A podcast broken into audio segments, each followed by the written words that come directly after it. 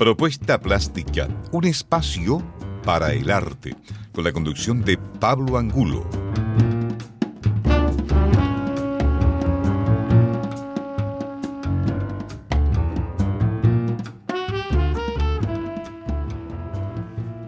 Bienvenidas y bienvenidos a Propuesta Plástica, un espacio para el arte por Radio Universidad de Concepción. Hoy, viernes 15 de diciembre, comenzamos nuestro vigésimo noveno programa de la temporada 2023. En esta oportunidad conversaremos con Mercedes Lozano. Hola Mercedes, bienvenida al programa. Hola, muchas gracias. Muchas gracias a ti, por estar aquí. También con Geset Mateo. Hola Geset. Hola, muchas gracias por invitarnos. Muchas gracias también por estar aquí en Propuesta Plástica y con Pablo Arancibia. Hola Pablo. Hola Pablo, muchas gracias por la invitación. muchas gracias también, eh, les agradezco eh, que estén aquí. Eh, con Mercedes, con Geset y con Pablo vamos a conversar acerca del festival y el ciclo de residencias artísticas comunitarias Cosmogonías del Tecnoceno, producidas por el colectivo Toda la Teoría del Universo. Eh, Mercedes es artista y realizará la residencia Medios No Humanos. GESET es artista visual, educadora e investigadora y realizará la residencia La Ciudad como dispositivo tecnológico. Y Pablo es productor del colectivo Toda la Teoría del Universo. Así que acerca de este ciclo de residencias y festival Cosmogonías del Tecnoceno va a tratar el capítulo de hoy. Como es habitual acá en Propuesta Plástica, vamos a iniciar con una primera pausa musical. Vamos a escuchar de Aden 2X Total All Out Water.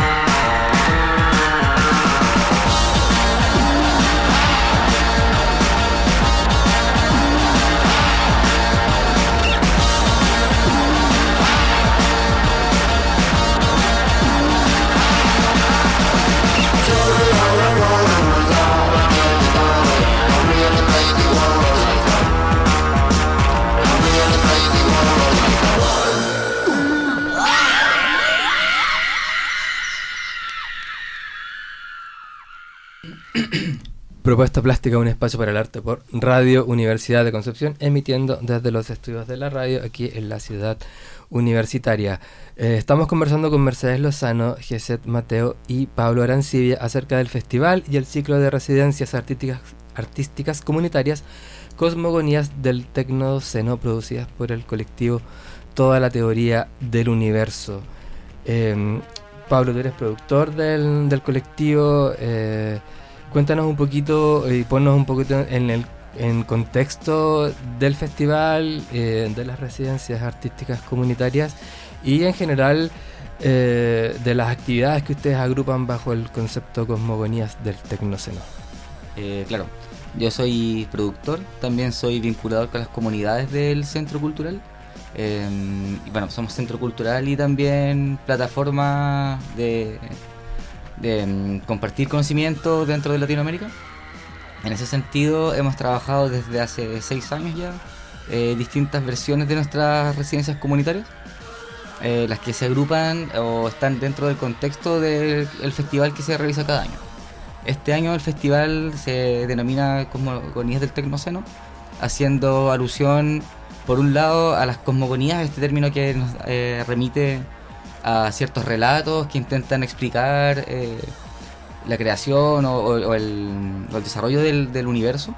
Eh, además lo mixamos con el término tecnoceno, que es un término, bueno, este último tiempo ha estado como en boga también hablar un poco de el antropoceno, el tecnoceno, el capitaloceno, eh, y que son todas distintas expresiones para explicar un poco nuestra era geológica, por decirlo así pero también haciendo alusión al, a la incidencia que ha tenido la, eh, la mano humana, el, eh, los, todos los elementos que hemos creado, la industria, cómo ha ido desarrollándose y cómo ha ido incidiendo en el, declive también de, nuestro entorno. Entonces nosotros tomamos el término eh, tecnoceno básicamente porque estábamos interesados también en ciertas teorías que desarrolla Flavia Costa, una eh, una teórica argentina, que este año justamente tenemos también el agrado de poder recibirle mm, acá. Va a estar en el desarrollo de este mismo festival, eh, dentro de algunas mesas de discusión, eh, también tiene una charla en la que justamente ahonda dentro de su, de su concepto. Y en ese sentido hicimos este llamado a ciertos creadores latinoamericanos para que bajo este concepto o bajo estos dos conceptos y sus diálogos posibles eh, pudiesen desarrollar su, sus residencias comunitarias dentro de Concepción y sus alrededores. Eh, ¿Por qué las llamamos residencias comunitarias y no residencias artísticas? Porque si bien eh, son diálogos que se abren desde la visión de las artes, eh, buscan que haya una incidencia dentro de las mismas comunidades con las que trabajamos acá dentro de Concepción. Eh, que no sea solamente venir a desarrollar tu proyecto personal, eh, que obviamente está bien, eh, se presta también mucho apoyo en producción para eso, pero la idea es que ese conocimiento fluya, que no aporte solamente tu carrera, sino que también pueda quedar ese conocimiento dentro, dando vueltas dentro acá del, mismo territorio. ¿Son invitaciones directas o postulaciones? Hemos tenido creo que una o dos invitaciones directas, pero en casos muy específicos como para también ir reforzando ciertos, eh, ciertos procesos un poco más densos, pero por lo general los mantenemos abiertos a las postulaciones, eh, porque así también nos permite ver hacia donde nosotros nos vemos, ¿no? Como quién, a, quién estamos llegando, a quién mm. le repercute. Y en ese sentido fue que llegó esta vez Gese y, Mercedes. Mm, gracias, Pablo. Eh, Mercedes, tú estás a cargo eh, de la residencia Medios No Humanos. Eh, cuéntanos un poquito acerca de ella, en qué, en qué consiste, cómo nace el proyecto, qué lo inspira, lo venías trabajando de antes. Em, bueno, sí, en realidad yo hace mucho tiempo que vengo trabajando con, con medios no humanos eh, o prestando atención a otro tipo de, colaboraciones, colaboraciones interespecie y también en cuanto a lo que es práctica artística también y la incluyo dentro de lo que es práctica como de educación eh, o pedagógica. Eh, y también, por otro lado, teniendo en cuenta la propuesta de cosmologías del Tecnoceno, em, pensar un poco en, en todo lo que son los medios no humanos que no tienen que ver con los, los seres o los territorios sintientes solamente, sino también todo lo que es la tecnología, ¿no? Eh, que nos atraviesa, por ejemplo, el uso de los celulares o las pantallas o incluso los parlantes o las luces, o sea, todos los medios complementarios con los que cohabitamos eh, en nuestros territorios. Eh, y entonces, inspirado en la propuesta y un poco en esta dinámica de, práctica artística y de educación que ya vengo transitando, la idea es, o bueno, el proceso de materialización en el cual estamos es eh, tratar de entender y compartir eh, cómo es que habitamos en estas, en estas zonas, en estas zonas de, Sudamérica, Latinoamérica, en donde muchas veces ahí está lo residual del tecnoceno, ¿no? Es como que acá se implantan, por ejemplo, eh, las celulosas o, bueno, como que se saquean nuestros territorios y se los eh, y se exporta la materia prima, la minería o el petróleo, bueno, eh, muchas, muchas, muchas, muchas, muchas cosas. Eh, que también hacen a fabricar los celulares, por ejemplo el litio en el norte, bueno, y demás cuestiones. Y bueno, cómo eso residual o cómo esos territorios que están arrasados o que empiezan a estar arrasados habitamos con, ese lugar. Y para mí, acá en Concepción hay algo como un poco particular, que es como eh, habita como si fuera como en una suerte de collage, eh, en donde hay como santuarios y reservas eh, de la naturaleza. Por ejemplo, acá en la península de Hualpén, en, la desembocadura, y sin embargo, unos metros antes hay una refinería, ¿no? Entonces, em, entonces la propuesta está en invitar a recorrer estos lugares y con los medios que tenemos, como los celulares o, un anotador con un papel simplemente y con un lápiz, empezar a recorrer esos espacios y darnos cuenta cómo es en cuánto nos afecta, eh, no solo en el cuerpo, sino también en, justamente nuestra cosmovisión, ¿no? Intentar también imaginar eh, otras posibilidades, ¿no? Como otras maneras de habitar este espacio. Gracias, Mercedes. Eh, Geset, tu, tu residencia eh, lleva por título La ciudad como dispositivo tecnológico. Eh, cuéntanos un poquito de ella.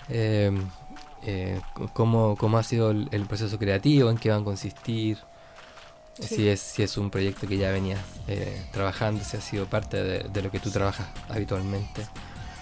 Sí, eh, bueno, el proyecto que postulé a la residencia eh, se llama Universo Bloque.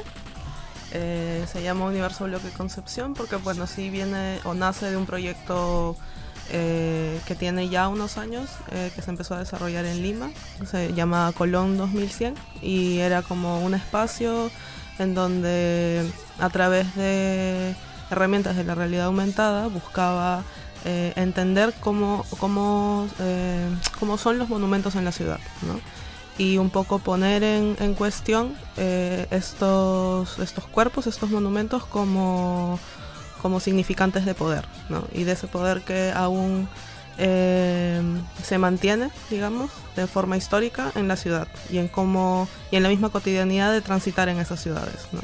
Entonces la herramienta de realidad aumentada me permitía poder como aterrizar, digamos, estas cosas que no se pueden ver, estas imágenes que no se pueden ver, eh, a un plano como más democrático, ¿no? Para entender también qué nos, qué, qué, nos dicen estas imágenes, ¿no? Y cuál es el poder también narrativo de estas, de estas imágenes con las que se conviven. Entonces el proyecto eh, buscaba trabajar con estas herramientas, digamos, como de tecnología de realidad aumentada y de fotogrametría también, de la captura de, eh, en tridimensión, pero estaba eh, orientado a específicamente público docente. Entonces, mi interés de trabajar con docentes o con formadores o arte educadores o educadores artísticos era poder tener este, esta excusa, ¿no? De del diálogo, de, la crítica, de la reflexión en torno a estos temas, eh, pero también para poder eh, ver y experimentar el uso de herramientas como de tecnologías como, como el celular y, que ya están, digamos, al alcance de no solamente nosotros, sino también como de, de, las otras personas que entran en estos procesos de aprendizaje, ¿no? Eh, como herramientas para, para crear narrativas. ¿no? Entonces, de hecho, el día de hoy tuvimos uno de los encuentros con el Colegio Bio Bio y con los docentes del Colegio Bio Bio, eh, en donde pudimos eh, tomar la plaza, un poco por así decirlo, la Plaza de Independencia, eh, recorrimos como hitos de, la plaza, historias y memorias que se han vivido ahí, desde, la, desde el monumento de Lautaro hasta la caída del monumento de Valdivia, eh, el memorial frente a la catedral también. Eh, y otro espacio que, que, fue como muy curioso darme cuenta aquí en la residencia, porque yo venía pues de una, vengo de una ciudad que es como ciudad-ciudad, ¿no? Muy dura y solamente veía los monumentos como estos cuerpos de grandes materiales pero Concepción tiene otra, otros cuerpos también que me llamaron la atención, que también considero que son como patrimonio, que son como los cuerpos de agua ¿no? y los cuerpos naturales. Entonces también dentro de esa exploración en la plaza pudimos hablar sobre la palma chilena. Entonces eh, tuvimos como ese intercambio, los docentes pudieron intervenir directamente con sus cuerpos, estos, estos eh, espacios como monumentos y fotogrametramos alrededor. Entonces un poco la idea es poder eh, recopilar estos, estos, eh, estos recursos, socializarlos también, pero al mismo tiempo que los, que los profes puedan replicar esto en sus, en sus propios espacios de aprendizaje. Em, y sí, un poco de eso. Gracias, Pablo, entonces por lo que veo las residencias ya están sucediendo. Eh, claro, claro. Las residencias de hecho comenzaron en el mes de octubre nosotros por lo general tenemos un plan en el cual eh, desarrollamos tres residencias simultáneas. Este año lo hicimos un poco distinto y la tercera residencia que por lo general se mm, articula en el territorio de Lota eh, ya se llevó a cabo y la desarrolló Raimundo Villarreal, un chique de la quinta región de, mm, de Villa Alemana, eh, la cual tenía que ver con el desarrollo de ciertas narrativas especulativas también, un poco desde la hiperstición. Y él lo que hace es armar un ecolaboratorio en el cual, ¿por qué ecolaboratorio y no laboratorio? Un poco también como haciendo la reflexión sobre estos espacios cuando donde trabajamos como artistas. Eh, laboratorio de repente suena un poco ofensivo incluso para la gente con la que estás trabajando entonces de ahí, pues, más que nada como por entenderlos casi como un caso de estudio, ¿no? Exacto. Entonces eh, esas sensibilidades para nosotros son súper importantes, para también poder ir desarrollando trabajo en el tiempo y como ir eh, aunándose más con las comunidades y que realmente esto ocurra, eh, que mm, no sea algo esporádico y anecdótico. Entonces, entre eso empezamos de poco a escarbar y obviamente Raimundo fue el que fue desarrollando estos conceptos. Luego pasamos a entenderlo como ecolaboratorio, eh, básicamente como entender que si hay una colaboración con las personas que estás trabajando, también hay algo del mismo entorno que también va a determinar tu trabajo en ese, en ese espacio. Entonces, el desarrollo de este, este, esta instancia en la que trabajó con gente de, de Lota, en el territorio específico de Casa Tregua, que es un espacio interesante como entre los dos túneles, entre Cultura. claro, Pablo Roku, eh, bueno, bueno, está Pablo Roku, pero también hay otras personas, está Nacho en este momento habitando ese espacio. Eh, también hace mucho tiempo estamos trabajando con Robinson Burgos, que es un agente territorial importantísimo para nosotros. Eh, una persona muy conocida y muy querida en, en Lota y nos ha abierto bastantes puertas con muchos conocimientos del mismo territorio. Y mm, ese resultado eh, se puede ver en la página de, mm, de, toda la teoría del universo. Hay una extensión ahí que en la cual pueden hacer eh, clic y los lleva el link. Y es una narrativa colaborativa, la cual es interactiva y mm, tú vas tomando decisiones eh, en cierta parte de la narración y eso te va llevando a distintos por distintos caminos. Interesante esa modalidad, gracias Pablo. Eh, Mercedes, eh, tú nos contabas que eh, trabajas con medios no humanos. mira, hay un texto que me mandó Susana, ¿cierto? La China, para preparar esta entrevista. Me llamó mucho la atención una frase. No sé si esa frase es tuya o es de ella o de quién es. Pero dice que bueno que tú que tu enfoque borra los límites disciplinarios, ¿cierto? Al utilizar diferentes materiales, medios y metodologías para observar las historias que los ecosistemas narran. Eso me parece muy interesante. No sé si puedes explicar un poquito a qué te refieres eh, o a qué se refiere la persona que lo escribió a propósito de ti. Eh, eso de observar las historias que los sistemas, que los ecosistemas narran. ¿Qué historias narran los ecosistemas? ¿Cómo los ecosistemas narran? Eh, en realidad es una pregunta que la podemos responder todos. O sea, siento que como eh, nosotros eh, nos componen como las mismas cosas que componen este, eh, estos territorios y también es energía. Y, y eso va circulando y a quien, quien no ha sentido que lo ha llamado algún objeto o algún territorio, algún el cerro alguna vez o quizás el mar, Y como que va en función de eso, de darse cuenta que, que, estamos eh, acá inmersos en, en estos lugares eh, y sí, que somos parte, parte activa eh, parte activa y esos territorios, ese entorno también es una parte activa de nosotros, de cómo entendemos, es una relación recíproca. ¿no? Nos va afectando, eh, nosotros vamos afectando, pero también nos va afectando. Justo casualmente con Robinson ayer, que lo mencionaba recién Pablo, porque fuimos a una visita a, Lota, eh, él decía que que en lugares como que él creía, digamos, eh, que habían lugares donde habían sido tan saqueados que ya se sentía como una energía como más pesada, más densa. Y es un poco eso. También siento que eso se transpola de alguna manera a las personas que habitan en ese espacio, ¿no? Cuando uno va a un lugar que es así como saqueado, han pasado como muchas historias.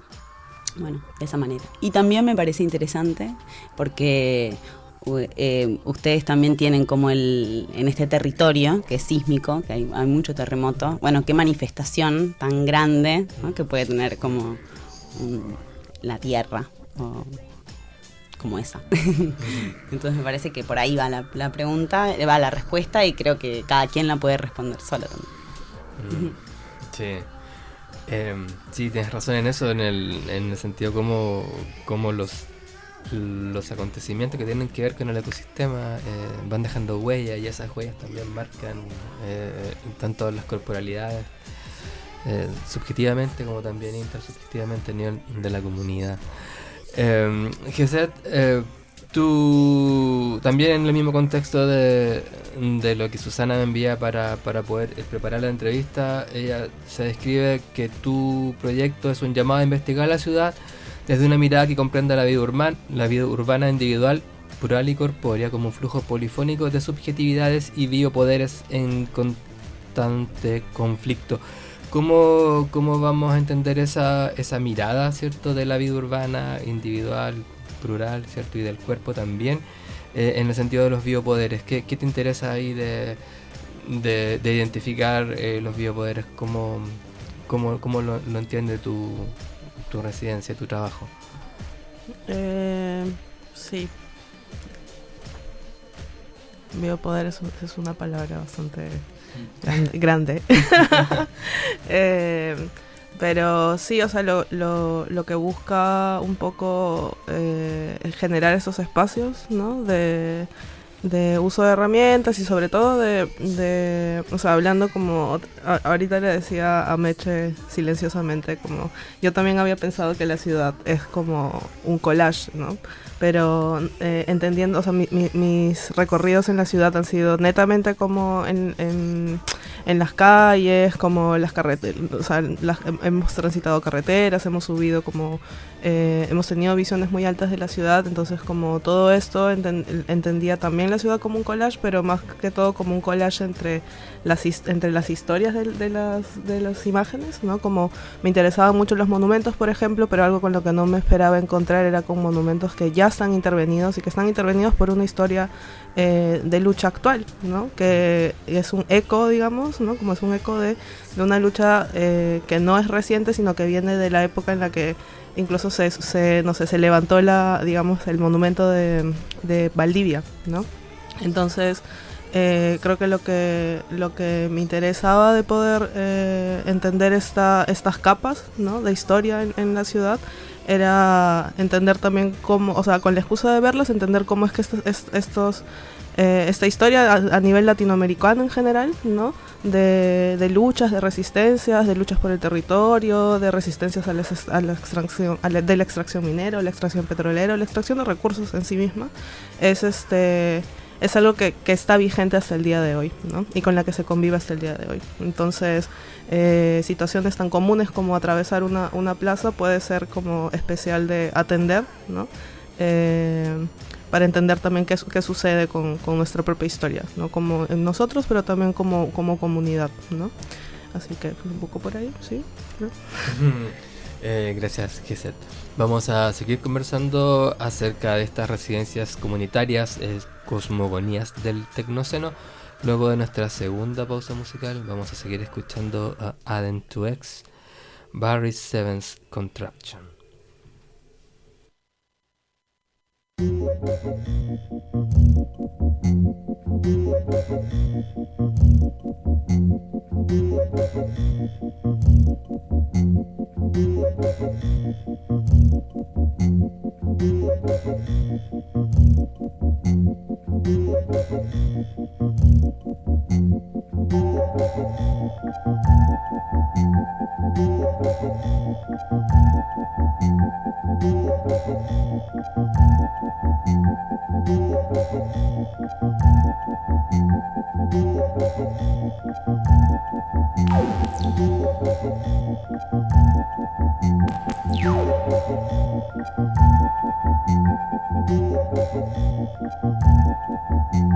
Yeah.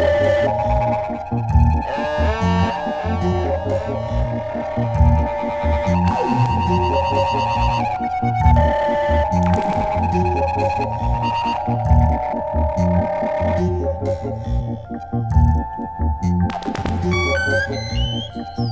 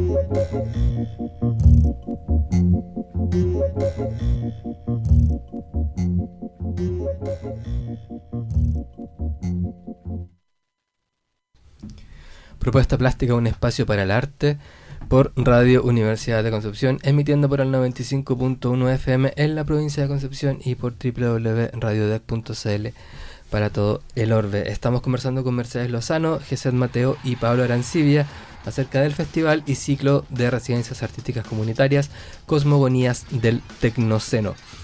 Eh, Pablo, eh, bueno, eh, TTU, toda la teoría del universo, tiene una, una reflexión eh, constante respecto de la tecnología eh, y en particular de, de la tecnología en Latinoamérica. Eh, tú nos hablabas al principio de ese carácter residual que tiene la tecnología acá en Latinoamérica y en ese sentido que mm, cómo esa, ese carácter residual hace diferente la tecnología latinoamericana o a la relación de la tecnología en Latinoamérica con las comunidades, con las personas, en relación, por ejemplo, al primer mundo. No, no sé, no sé si se refieren, eh, se hace esa diferencia con respecto a eso o con respecto a qué, digamos, y, qué sería qué sería lo propio de, la, de, de esa tecnología latinoamericana. Eh, sí, son hartas preguntas realmente durante estos años. Eh, más que respuestas, yo creo que es justamente eso, búsquedas, eh, contacto con personas de distintos lugares de Latinoamérica, eh, que Latinoamérica es un territorio de por sí muy diverso, eh, por lo tanto tiene muchas formas de abordar la tecnología y con el tiempo nos hemos ido dando cuenta de distintas características que va tomando. Nosotros tomamos la relación tecnológica desde lo más rudimentario hasta lo más high-tech no le hacemos asco a nada realmente. Eh, entendemos también como incluso desde el uso del lápiz, el mismo lenguaje, ya lo entendemos como una tecnología Claro, importantísima. Eh, las dinámicas que se dan dentro de la misma ciudad. Eh, y claro, también nos valemos sobre todo de, mm, de procesos y de dispositivos electrónicos para realizar estas búsquedas de respuestas, ¿no? En ese sentido, creo que claro, hay una diferencia grande e importante con el primer mundo, pero no, no lo basaría en, en solo una carencia, por decirlo así. Creo que hay formas de abordarlo. eh, sí, obviamente desde Latinoamérica es mucho más difícil de repente conseguirse alguna licencia de algún software muy, muy de punta porque son carísimos. eh, pero también existen estas otras instancias como GitHub o comunidades virtuales en las cuales vamos eh, desarrollando en comunidad ciertos procesos y se va alimentando desde todos lados. Entonces eso es interesante también como la tecnología se vuelve gregaria y podemos comenzar a compartir conocimiento a través de, la tecnología como una excusa básicamente. Pero también eh, hay otras eh, expresiones que sí tienen que ver mucho más con la carencia, como por ejemplo en algún momento estuvimos en diálogo con gente de Cuba, eh, nos, expli- nos ex- explicaban el uso del hechizo, por ejemplo, allá en, en Cuba, que básicamente se desarrolla a partir de el abandono tecnológico, de, de la, del bloqueo económico tecnológico que tuvieron en algún momento. Entonces se ven limitados a tener solamente eh, elementos de la, de la era soviética, que justamente como son objetos únicos, no, no encuentras muchos, muchas variantes de un televisor, por ejemplo, muchas variantes de un ventilador. Eso también te permite estandarizarse estos procesos. Entonces, eh, se arman estos hechizos que son nuevas tecnologías eh, desarrolladas a partir de ciertos dispositivos que quedaron en desuso. Y esto, al ser todo estandarizado, les permitía también armar ciertos manuales. Entonces se desarrolla una nueva tecnología, que son estos manuales que se comienzan a divulgar como por la, por la sociedad. Y el conocimiento o la experimentación que un par de personas armó en un cierto lugar se puede popularizar y el resto lo puede imitar y pueden seguir como su, funcionamiento, darle nuevos funcionamientos. Algo similar pasa con la gambiarra, por ejemplo, en Brasil, que quizás es un poco más estético. Eh, se ve más desde las artes, pero tiene que ver con esto mismo, ¿no? Como armar nuevos, eh, nuevas máquinas a partir de otras que están más en desuso. Gracias, Pablo.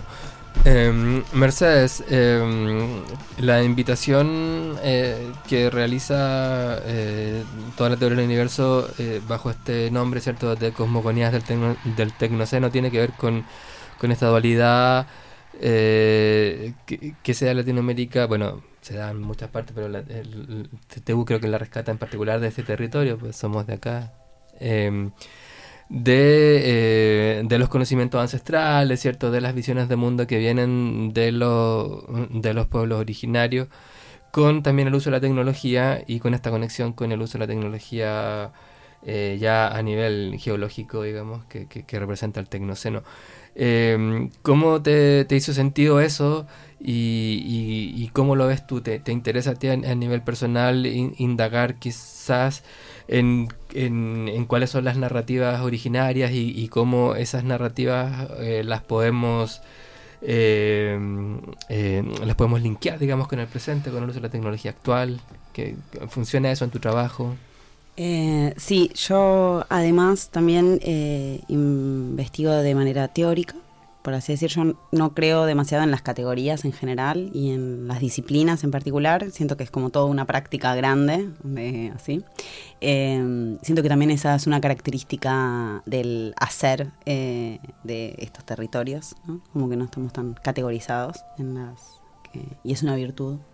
Em, y bueno, en relación a eso, eh, sí, eh, yo concibo las tecnologías como todas, por ejemplo, la vestimenta. Justamente estuvimos hablando de eh, los Selknam en el sur. tanto de Argentina como de Chile, utilizaban una tecnología indumentaria, que era la grasa de foca, eh, con el que se cubrían el cuerpo y así sobrevivían eh, en ese invierno tan duro, ¿no? Y, y, apenas como eh, un, una piel como para cubrirse. y eso es una evolución tecnológica, ¿no? O sea, no me gusta tanto la palabra evolución, pero es algo que tiene que ver con un saber de haber estado, de estar en ese lugar, y que casualmente cuando los españoles y después también los estados constituidos de Argentina y de Chile en la última fase del, genocidio. Eh, ahí eh, le empezaron como a, vestirlos y, las lanas, vestirlos con lana y justamente esa no era una vestimenta adecuada para nuestros territorios. ¿no? Entonces era como una, una mirada justamente de cómo, cómo puede ser que estén desnudos en, el frío máximo, en lo más austral del mundo, y sin embargo ese era un saber adquirido de, estar justamente como conectado con el, con el territorio y el ambiente. Y eso es una tecnología también. Eh, gracias, Mercedes.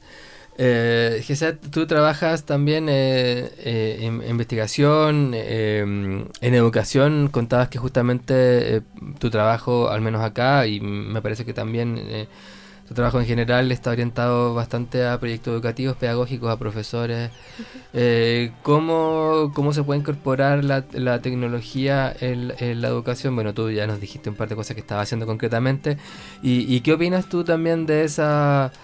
Em, de no sé bueno no sé si, no sé si eso pasa en Perú pasa en Chile eh, que a veces se critica de que los las nuevas tecnologías eh, va limitando la capacidad de las, de las nuevas generaciones de aprender, digamos, eh, porque están acostumbrados a, no investigar o qué sé yo, se perdió la capacidad de la lectura del, libro, digamos, en papel, o el hecho de, que, de los videojuegos, o el tema de la inmediatez, y, y todas cosas que irían como en contra de la educación, que harían como peor los aprendizajes y, cómo, qué, qué, opinas a propósito de eso, cuál ha sido tu experiencia y, cómo, cómo a partir de, tu trabajo eh, eh, das la vuelta a eso justamente que la tecnología eh, ayude, digamos, al aprendizaje. Sí, eh, bueno, yo soy parte de un colectivo en Perú que se llama Error Pedagogía y bueno, más que un colectivo somos como un grupo de investigación que se pregunta sobre pues eh, cuáles son las cosas que aprendemos, por qué aprendemos las cosas que aprendemos y por qué aprendemos de la forma en la que aprendemos también. ¿no? Entonces, eh, en, en, esa, en esa búsqueda cada una del grupo como que tiene eh, digamos como, no, sé si especialidades sea la palabra, pero eh, como, como líneas de, investigación y desarrollo de trabajo y la mía fue un poco preguntarme cómo es que las tecnologías ¿no? y las nuevas tecnologías que nos permiten generar nuevos tipos de narrativas pueden ser utilizadas también como herramientas pedagógicas. ¿no? Entonces, eh, en Perú algo que sucede es que muchos profesores, para empezar, como hay mucho recelo, como mucho miedo de, poder entrar a, trabajar con ese tipo de tecnologías. La mayoría te va a decir como, como no, yo este soy una de las profes hizo un comentario así hoy día, ¿no? Que era como no, yo, yo y las tecnologías como no, ¿no? O yo y las computadoras como no. Entonces hay como una eh, generalización de que ya trabajar con esas herramientas es, va a ser difícil, ¿no? Entonces eh, yo entiendo como estas preocupaciones de, ver como la tecnología como un enemigo, pero más bien eh, la, búsqueda un poco que he tenido es como eh, más bien mirar, o sea, mirarlas no como un enemigo, sino mirarlas como una herramienta, como algo que te va a a servir y ayudar a, también generar procesos de aprendizaje. ¿no? Entonces, eh, como por ejemplo eh, tener una cuenta en TikTok puede hablar sobre herramientas de redacción, herramientas de edición de video, creación de imagen, ¿no? Eh, como de repente desde no sé, eh, procesos de videojuegos, como crear un, crear un videojuego como de cero, también te, permite como entender que el juego que juego todos los días en la computadora, ¿no? Hay, hay, hay una forma en la que eso se ha, se ha conformado, hay como una eh, como una construcción detrás. Entonces, entender también las, eh, entender cómo funcionan estas tecnologías con las que estamos tan, tan este, familiarizados es también una forma de, digamos, democratizar estas, estos, estos lenguajes, estas nuevas formas de contar, ¿no?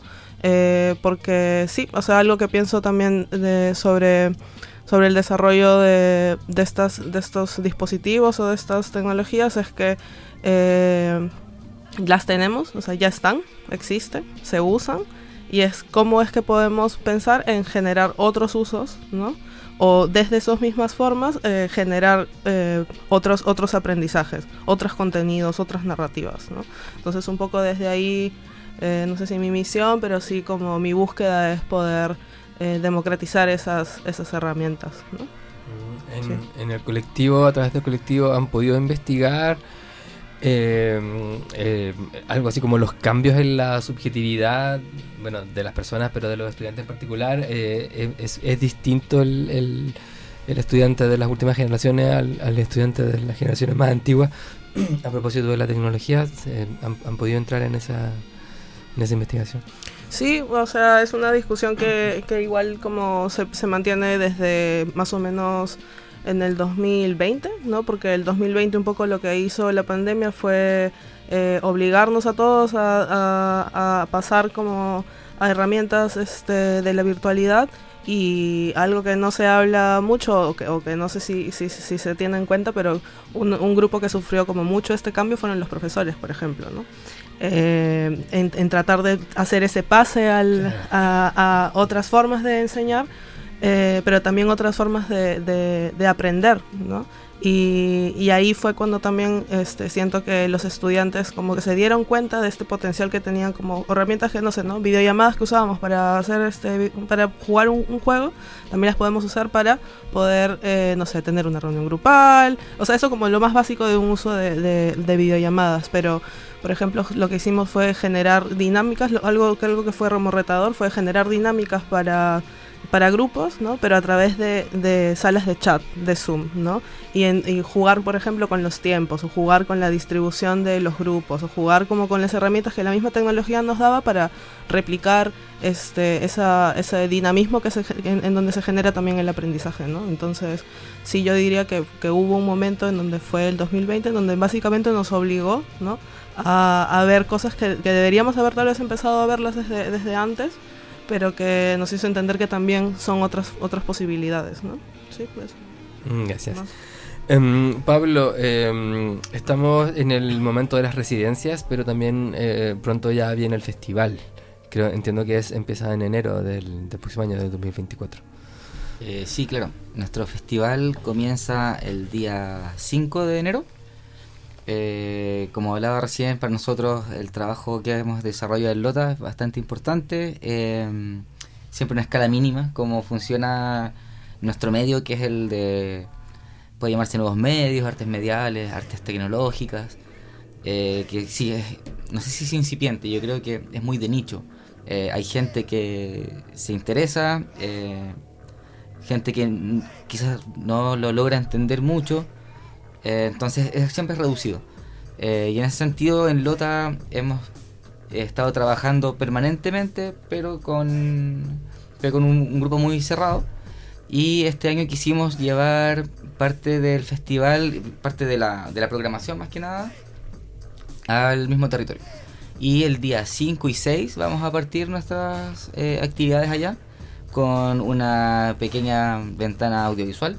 Son eh, cortometrajes que están curados por Gabriela Munguía, una curadora eh, mexicano-argentina ya en este momento, que nos ha estado ayudando en este proceso, porque eso me faltó recalcar, que este año estamos trabajando con cocuratorias.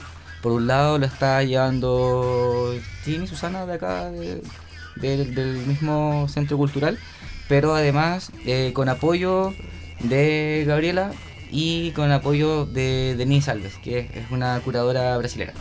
Entonces, en ese sentido, eh, Gabriela propone esta ventana audiovisual que se va a desarrollar en Lota, en el mirador de Barrio Chino, eh, en Lota Alto. Además vamos a tener eh, un concierto ese mismo día con chiques de allá de la zona del carbón y también gente de acá de Concepción. El siguiente día vamos a tener eh, una experiencia bastante larga, un, taller eh, que se desarrolla por toda la ciudad con Florencia Culchi que viene de Argentina también. Y ya el día domingo 7 volvemos acá a Concepción. Eh, tendríamos un, un concierto en la desembocadura por parte de Rodrigo Zunino, un, un artista sonoro de la zona de Valparaíso, activo en el mismo proyecto Tsunami, que es muy importante a nivel nacional igual.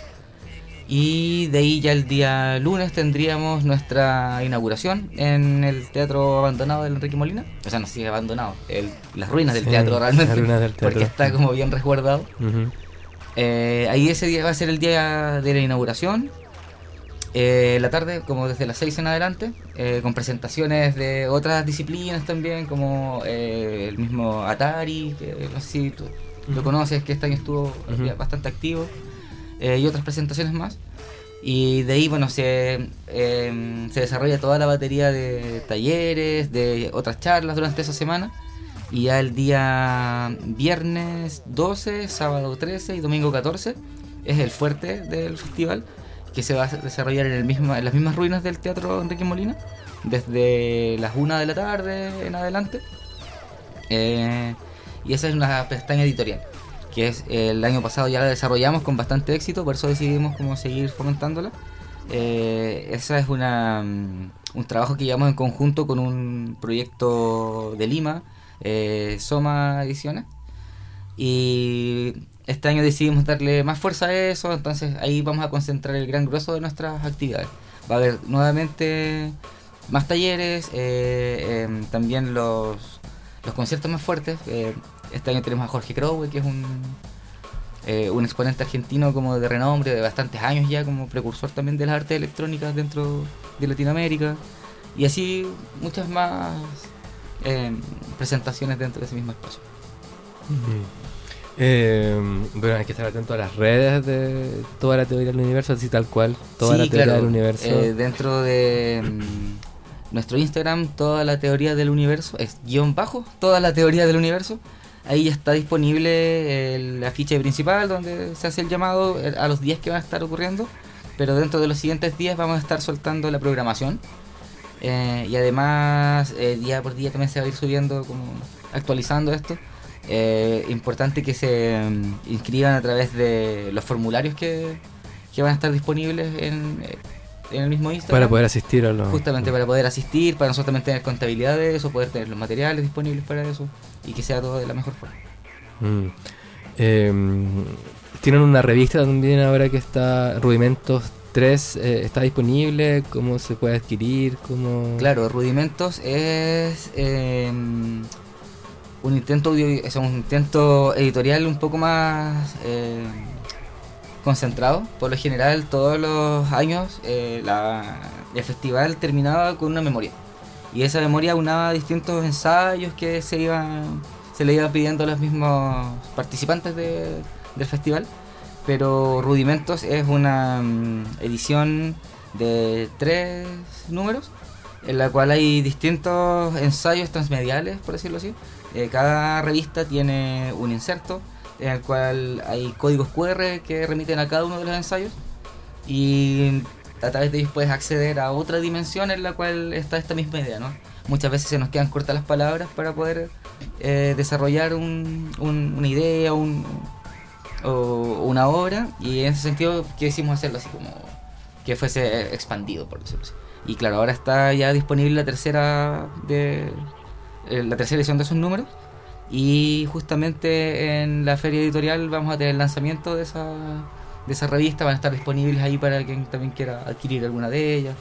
Y se van a presentar más en a cabalidad.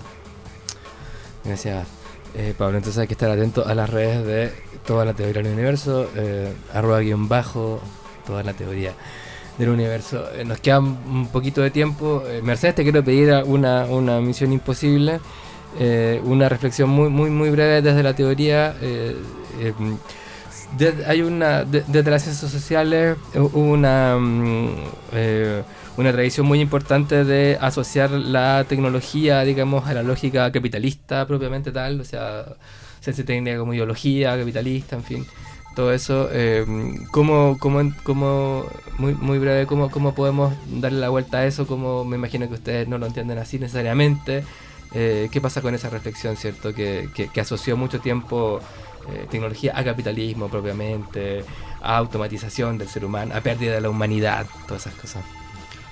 Bueno, eh creo que un poco entendiendo la tecnología como un lugar como más amplio, justamente en este lugar que ya es como, como de alguna manera que, nos empezamos a dar cuenta de, todo de, de, toda la parte B, ¿no? Como la parte B como, o la parte A, no todo lo que es la contaminación y los saqueos. Eh, eh, creo que eso nos, nos, permite de alguna manera eh, como sí, entender y ampliar los conceptos de tecnología y además porque ya habitamos este, este, espacio, como que la tecnología ya tiene como muchas diversificaciones, ¿no? Es como está todo el tiempo habitando con eso y eso hace que eh, como que se expanda el término de alguna manera o ya tiene como...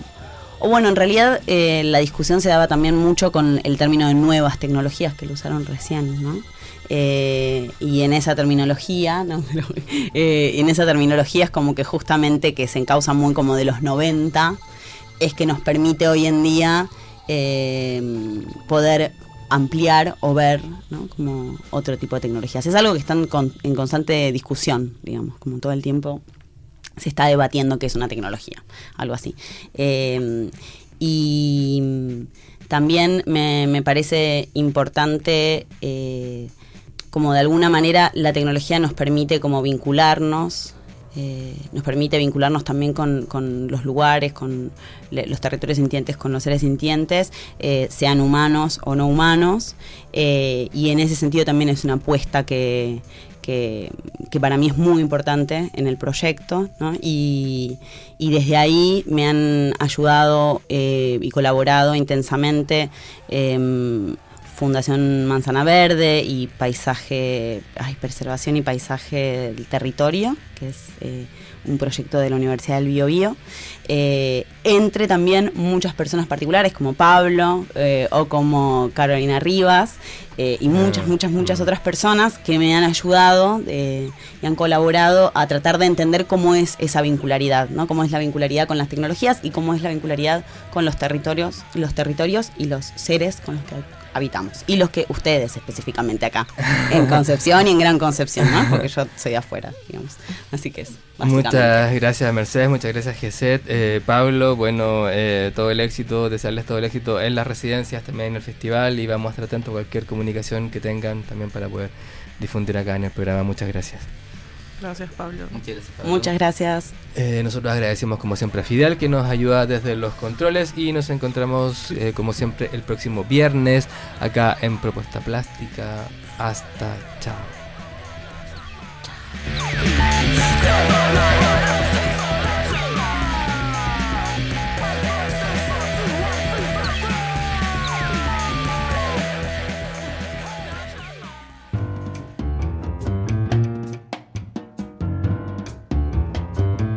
Les esperamos el próximo viernes en Propuesta Plástica, un espacio para el arte.